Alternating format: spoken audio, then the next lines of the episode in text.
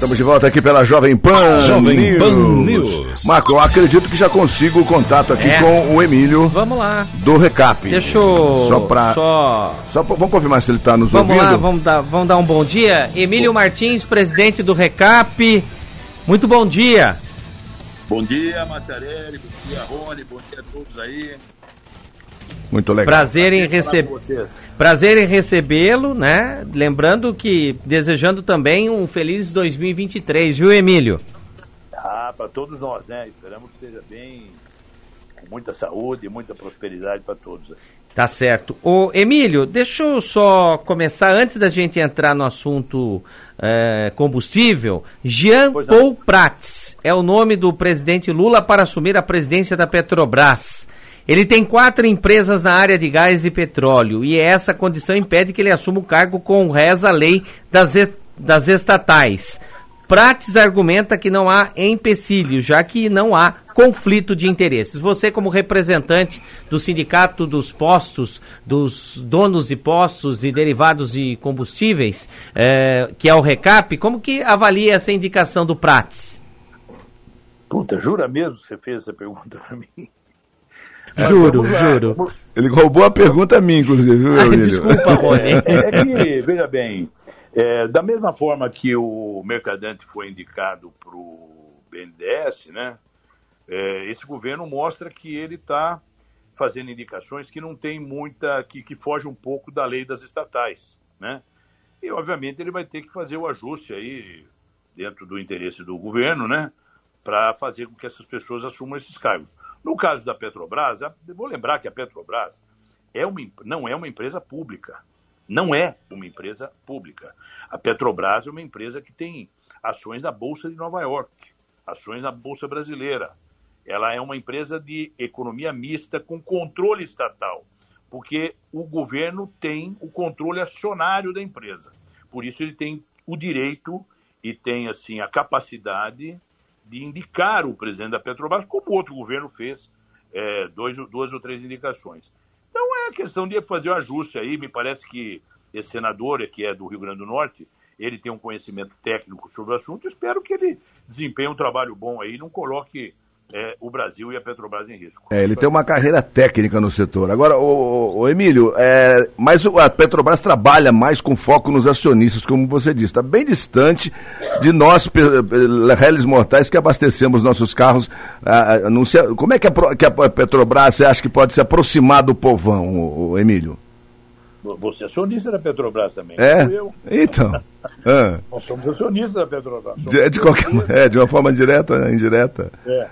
Tá. Eu acho que a Petrobras, Hum. ela hoje. é, o grande problema, vamos, vamos direto ao ponto central da grande discussão que girou em torno da Petrobras todos esses anos. No governo Temer, o governo, na época, ele indicou o- um presidente da Petrobras, se não me engano, o doutor Parente, e ele adotou com bastante ênfase e, e, e fazendo com que a companhia tivesse todo de um preço diferente, baseado no PPI, que é preço de paridade internacional. Isso sempre existiu, sempre existiu. É que é, começou-se a discutir isso porque mudou a periodicidade. Quando esse presidente assumiu, o doutor Parente, ele todo dia ele a gente acordava com um preço novo da, da- da- do combustível. E isso gerou um desconforto enorme para os, ah, os elos da cadeia, os agentes da cadeia e também para o consumidor. E a imprensa noticiou muito isso, mas ela sempre existiu, a paridade sempre existiu. E hoje é, no meu ponto de vista pessoal, olha só, no meu ponto de vista pessoal, eu não vejo outra eh, metodologia de, de precificação de combustível que não essa. Porque, veja bem, nós temos um- um- uma situação no Brasil que não é um mero detalhe. Nós, apesar de a gente ser exportadores de petróleo e temos uma produção de petróleo gigantesca, né, nós somos ainda dependentes, ou seja, não somos totalmente autossuficientes em derivados. Né? O que você encontra na bomba são derivados, diesel, gasolina, né? E esses dois derivados, para que eh, eh, seja atendida toda a demanda brasileira, precisa se importar mais ou menos 20% de gasolina e um pouco mais de 35, talvez um pouquinho mais, de diesel. Né? É, então, não, não tem como não considerar preço internacional. Porque, é, agora voltando, a Petrobras não é uma empresa pública, é uma empresa é, é de economia mista, ou seja, é uma empresa privada, né, de controle estatal, ok? E que tem acionistas. É, quem vai bancar essa diferença se amanhã o governo. Nós vimos isso no governo da Dilma Rousseff, o que aconteceu? Começou a se controlar o preço, é, se, se manipular o preço e foi aquele desastre. Então, eu acredito que esse governo não vai cometer o mesmo erro e vamos ver se alguém acha uma fórmula para é, é, que os preços não fiquem tão vinculados, dependentes do, das variações internacionais, é, a ponto de não, não, desequilibrar a empresa.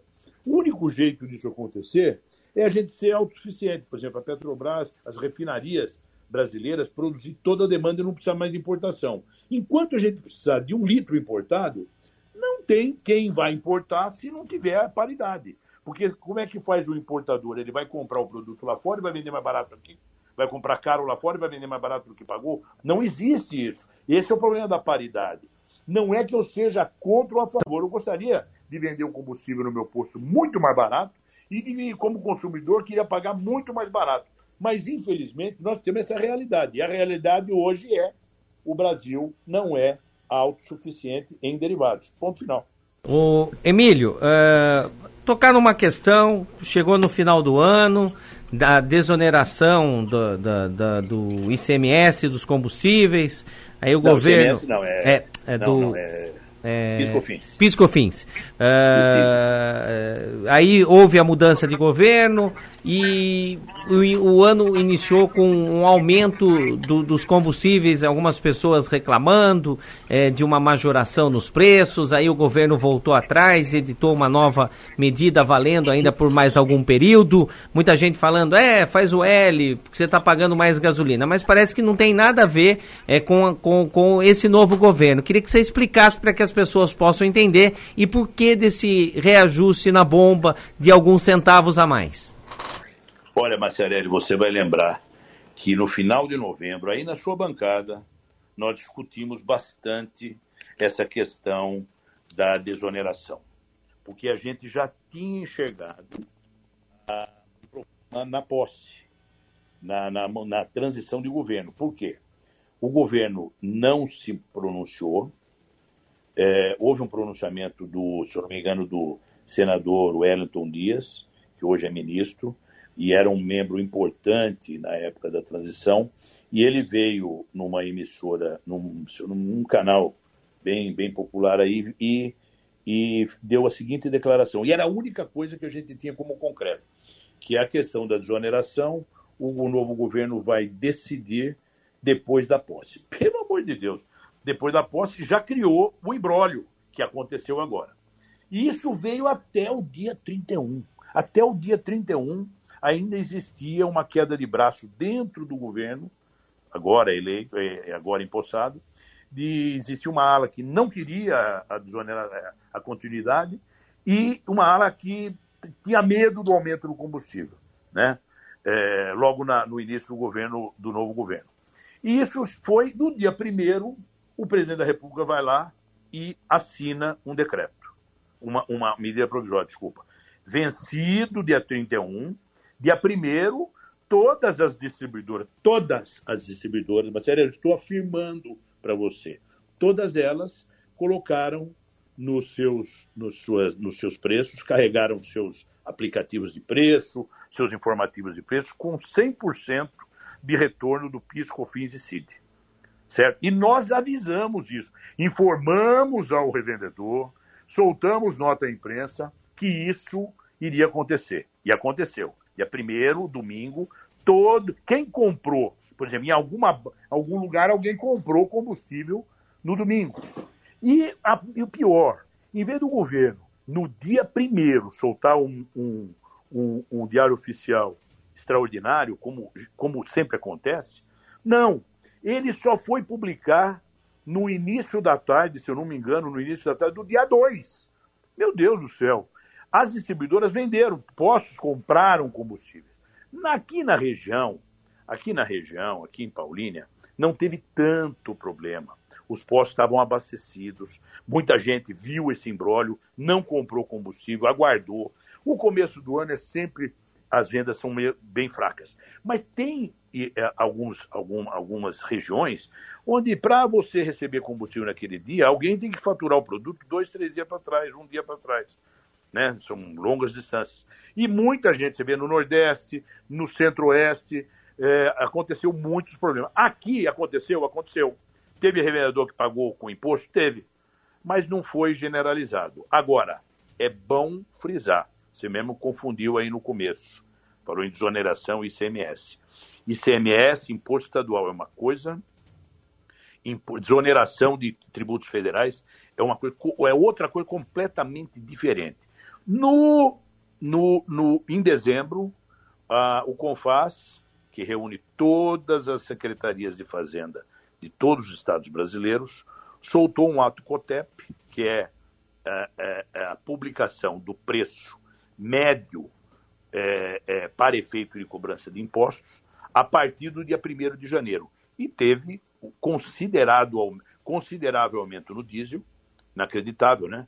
Mas teve, subiu bastante o diesel, e a gasolina e o etanol teve algum reajuste.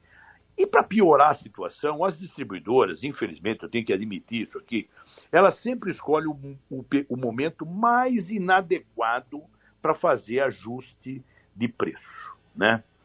E elas acabaram colocando toda a diferença do, do, do, do, do, do exalc, do anidro e do hidratado, e os valores de CBIOS, que são certificados, que é uma obrigação das distribuidoras, que é um negócio que a gente vai ouvir muito falar em 2023, são certificados de, de, de, de eh, ambientais, de emissão de carbono, que as distribuidoras são obrigadas a comprar, e elas acabaram promovendo uma série de reajustes de preço. E isto aconteceu.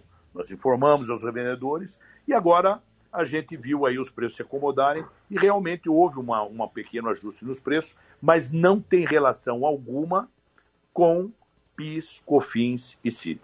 Ok. João Carlos de Freitas, Emílio Martins. Ok. É, o Emílio sempre muito né, muito didático nas suas explicações, mas eu vou fazer ele ficar mais didático ainda, Emílio, para a grande audiência entender, né? É, mais ou Sim. menos o que vem pela frente. Vamos lá. Então nós temos a desoneração por dois meses. Quer dizer, é, é do, da gasolina e do etanol. É, da gasolina e do etanol. Nós estamos o falando exatamente desses dois derivados. Então vamos lá, vamos, vamos então considerar que é, nesses dois meses nós vamos pagar gasolina. Aqui em Campinas nós estamos vendo aí preços de R$ 4,50 a R$ 4,90, né? Mais ou menos nessa variação. Já tem lugar cobrando mais de 5. Então, mas, é. mas é, a média vamos é, considerar nessa é. variação. Então, então a gente pode a gente pode entender que nesses dois meses nós vamos pagar gasolina, vamos até fazer ampliar essa margem, entre R$ 4,50 e R$ reais. É, depois desses dois meses, quando o, a desoneração terminar, é, qual é o percentual que, que, que você prevê aí? E, e, aí a gente vai transformar já praticamente em preço de gasolina, né, em preço do combustível, que, que, o, que nós vamos ter que, que arcar aí na, nas bombas. João, primeiro nós temos que fazer um registro aqui. Não é só imposto que define preço de combustível. Precisa ver se a Petrobras vai fazer algum ajuste, pode ser para mais ou pode ser para menos. Então, previsão de preço com tantas variáveis assim, é, não se deve fazer e eu jamais faria, certo? Agora, em relação ao imposto, vou tentar responder a sua pergunta sem falar em preço de combustível, mas falando em valor de imposto, que eu acho que fica mais claro e o seu, o seu, tele, é, o seu ouvinte vai entender melhor. Na, na gasolina, a PIS, COFINS e CID, que, tá zera, que estão zerados, esses três impostos que estão zerados e vão continuar zerados, vão continuar zerados até 28 de fevereiro, pelo menos é o que diz a medida provisória, que também precisa ser aprovada pelo Congresso Nacional. Né? medida provisória tem que ser aprovada também. Então tem essa variável também. Mas vamos supor que aprove e não mude, no dia 1 de março, vai representar cerca de 70 centavos na gasolina, 23 a 25 centavos no etanol. Esse é o reflexo, é o, vamos dizer assim, é o efeito da, do fim da desoneração em 28 de fevereiro. Agora, o preço de lá para cá, é, daqui para lá, pode variar em função de outros componentes que fazem com que o preço varie. Muito bem. A especulação, como é que o Recap tem lidado com isso, o Emílio? Porque a gente viu, você mesmo disse aí, começo do ano, enquanto estava naquela dúvida, teve, a gente fez uma pesquisa também pra, antes de falar com você, teve postos que aumentaram em até 10, 12% na primeira semana desse mês. Como é que o Recap está lidando com isso também? E eu queria que você esclarecesse aqui, especialmente para o ouvinte que acompanha a Jovem Pan News. João Maciarelli e toda a bancada da, da Jovem Pan. O sindicato não compactua, não concorda com qualquer tipo de movimento especulativo por parte, seja qualquer elo da, da, da, da cadeia, certo? Seja revenda, seja distribuição. Nós não podemos compactuar com isso, porque isso aí é, é, causa um prejuízo enorme para a imagem do setor. Nós já temos uma imagem assim, difícil de a gente manter ela de bem com o consumidor, certo? É, porque nós vendemos um produto que ninguém gosta de comprar. Você vibra de manhã quando você sai de casa, fala assim: Poxa vida, hoje eu vou no posto, que bacana, que bom, tem um rojão aí para me soltar. Não, ninguém gosta de ir no posto. Que maravilha, então, hoje vai encher o tanque. Nós temos um produto que já é um produto antipático, vamos dizer assim. Então a gente precisa ter muita responsabilidade quando a gente trabalha na ponta. E isso, a revenda do Brasil inteiro, mas especialmente a revenda é, é representada pelo RECAP, eu tenho a tranquilidade de falar que trabalha com responsabilidade. Isso não quer dizer que não tenha alguns ou alguma parcela que trabalha de forma inadequada, inconveniente. Isso pode acontecer. Acontece, certo? E pode ter acontecido. Mas essas pessoas dão tiro no pé. Porque o consumidor hoje tem informação. E não faltará informação enquanto o RECAP tiver essa visão de que a informação é o melhor remédio para essa questão da credibilidade do setor. Porque hoje o revendedor, o consumidor, ele está entendendo muito mais do mercado de combustíveis do que antigamente. Antigamente o, o sujeito só via só via o posto de gasolina. E muitas autoridades também só via posto de gasolina. O bacana era bater no posto. Né? Hoje não. Hoje você, hoje qualquer qualquer é, é, é, profissional que está na ponta de um na, na, ponta do microfone aí falando para milhares de pessoas sabe que não existe só o posto, né? Então é, nós temos essa visão de que e, e esse compromisso com a informação. Então, se teve alguém que se aproveitou disso para reajustar a margem ou coisa parecida, não vai ter o nosso apoio jamais, jamais, nem informal, nem formalmente, certo? Falo isso com bastante tranquilidade, porque eu sei que eu represento a maioria dos revendedores. Isso representa, esse pensamento representa a maioria dos revendedores que são empresários sérios, corretos e que trabalham na ponta de um negócio muito difícil, que é o abastecimento. Né? E, e, e, o, e cabe ao sindicato trazer informação para a opinião pública, para uh, as pessoas que estão ali na frente dando informação para o consumidor. Tá certo, então. Emílio Martins. Agora, agora respondendo, pode, viu, só, só um pouquinho, pode ter acontecido. Agora, aconteceu também, nós ficamos sabendo, nós tivemos já informação, de alguns revendedores que, apostando de que não haveria a desoneração, não continuaria a desoneração, é, tiveram que comprar combustível logo cedo, logo no, no primeiro dia do ano, e pagaram mais caro, até por conta desse descuido, vamos dizer assim, dessa falta de atenção que o governo atual, que acaba de assumir, teve, de resolver essa questão antecipadamente. Podia, nada disso teria acontecido se no dia 31 o governo tivesse anunciado, falando, vamos continuar com a desoneração. Não, deixaram para o pênalti. Não foi nem para prorrogação do segundo tempo da prorrogação, deixaram para o pênalti, entendeu? Então causou essa, essa aflição enorme. E a aflição não é só do posto, é do consumidor, das pessoas que têm obrigação de ter informação para levar à comunidade. E nós também ficamos sem informação. Tá? Nós ficamos também sem informação. Foi um drama isso aí e um erro do governo. O governo agora está. Tem alguns membros do governo aí que estão apontando o dedo para dono de posto e tal, mas na realidade eles tiveram uma parcela de culpa, porque não tomaram o cuidado de deixar claro um ponto tão sensível à opinião pública como é o combustível. Viu, Marco? Oi, você, oi, João. O Marco, oi. o. Emílio, é. amigos, o Rony, amigos que estão dando prazer hum. da audiência, o pedido do Haddad para o Paulo Guedes foi de eh, terminar a desoneração. É, é, é, é, isso aconteceu, né? A, a partir da sinalização. Né? É, tanto que o Haddad. O, que, é, tanto que o Haddad ficou de saia justa, porque o Haddad não concorda com essa eh, desoneração. medidas. Então, então esse impasse acabou sendo criado agora. Politicamente, o mundo inteiro sabia que era inviável você, você não, não manter a desonorização. Né? Muito a, a, por quê? Porque isso foi promessa de campanha, né? Promessa é. de campanha de, de, todo mundo, de né? todo mundo, não é. foi só do, do o... governo que ganhou, não. Todos os candidatos fizeram essas promessas, é. né, Emílio? Inclusive, é, só para completar, é, o Gilberto Olha, Carneiro, lá de Sumaré, é, ele falou que ele andou por Sumaré, Nova Dessa, Santa Bárbara, quase todos os postos subiram os combustíveis, reajustaram. Bom, só para é... completar aqui, Emílio, você já falou as um distribuidoras, pouco... Ah, hum. é. Pode falar, Emílio. As distribuidoras, todas elas subiram os preços dos combustíveis. Né? É, e aí todas elas aplicaram toda a variação da Exalc, é.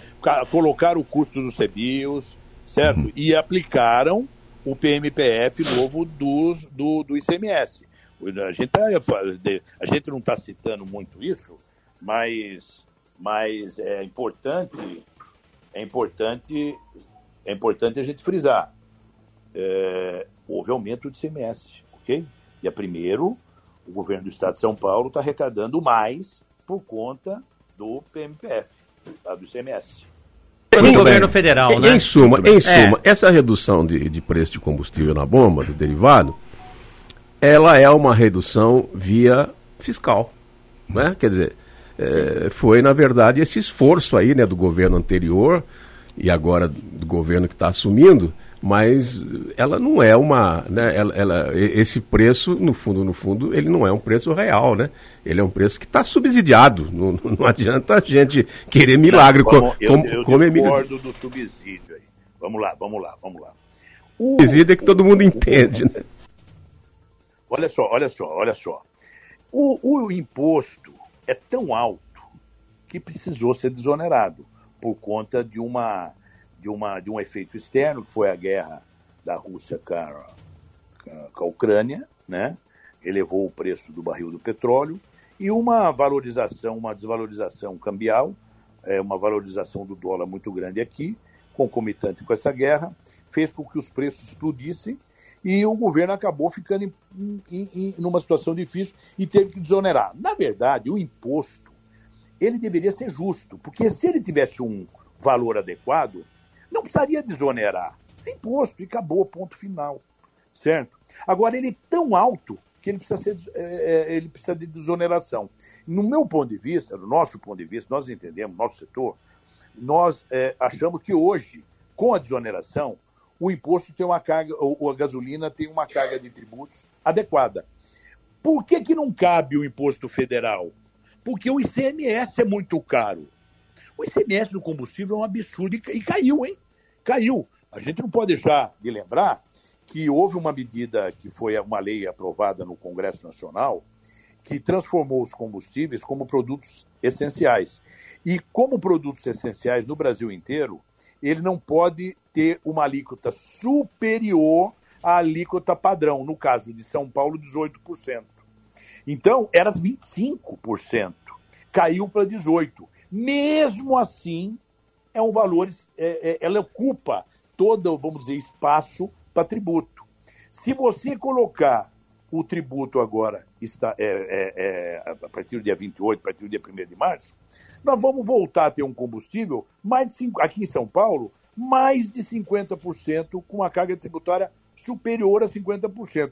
O que é, vamos, vamos ser razoáveis aqui, é um absurdo.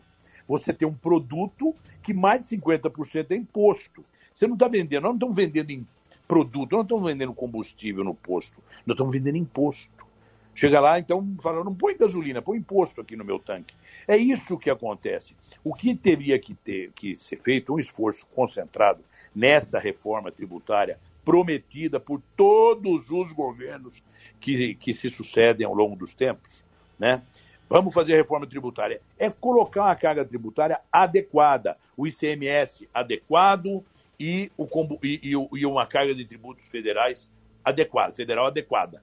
Só assim a gente vai passar essas fases tranquilamente, sem precisar desonerar. Porque precisou desonerar porque é muito alto. Se não fosse, não desonerava. Muito obrigado. Ô, Emílio, muito obrigado aí pela entrevista. Você já falou na, em uma das respostas aí a missão do RECAP para o setor de combustível da nossa região e a importância do RECAP. Eu quero agradecer a você eh, pela entrevista, estender o agradecimento ao Caio, ao Flávio, a toda a sua equipe de comunicação e do RECAP, que sempre nos atende com muita gentileza, né, Marco? É verdade. Emílio é Obrigado, é viu, Emílio? Aqui. Bom dia para você, bom agradeço ano. E, e, toca a guitarra. Agradeço. Agra... A guitarra eu ganhei. Ganhei para creche. Olha, eu agradeço a oportunidade e, e sejam certos, a Jovem Pan é um, é um, está na prioridade do sindicato como um canal de comunicação com a opinião pública. É muito importante. Existe, dentro da minha diretoria, dentro da diretoria atual do sindicato, uma consciência de que manter a opinião pública com a informação correta é o melhor remédio para a credibilidade do nosso segmento. Certo, muito obrigado. Bem. E vocês são muito bem-vindos aqui com Emílio a gente. Martins. Emílio Martins. Um abraço, viu, Emílio? Corre lá por Sulina. Estamos aguardando o convite, o convite para o almoço ou jantar aí no, aí no Corre, senão... na área nobre de Souza. Co lá tá- corre, tá... senão você vai queimar a carne lá. Lá tá desonerado, né, né, Emílio? Lá, lá em Souza está desonerado, né? Lá você come carne. Come... Um abraço para vocês. Até mais. Tchau, querido, muito bem. Vamos lá pro intervalo, Rony? Rápido intervalo, você fala na Jovem Pan. Tem mais informações, mais notícias ainda hoje na nossa pauta especial desta quinta-feira. Voltamos em um minuto, não sai aí do 100,3.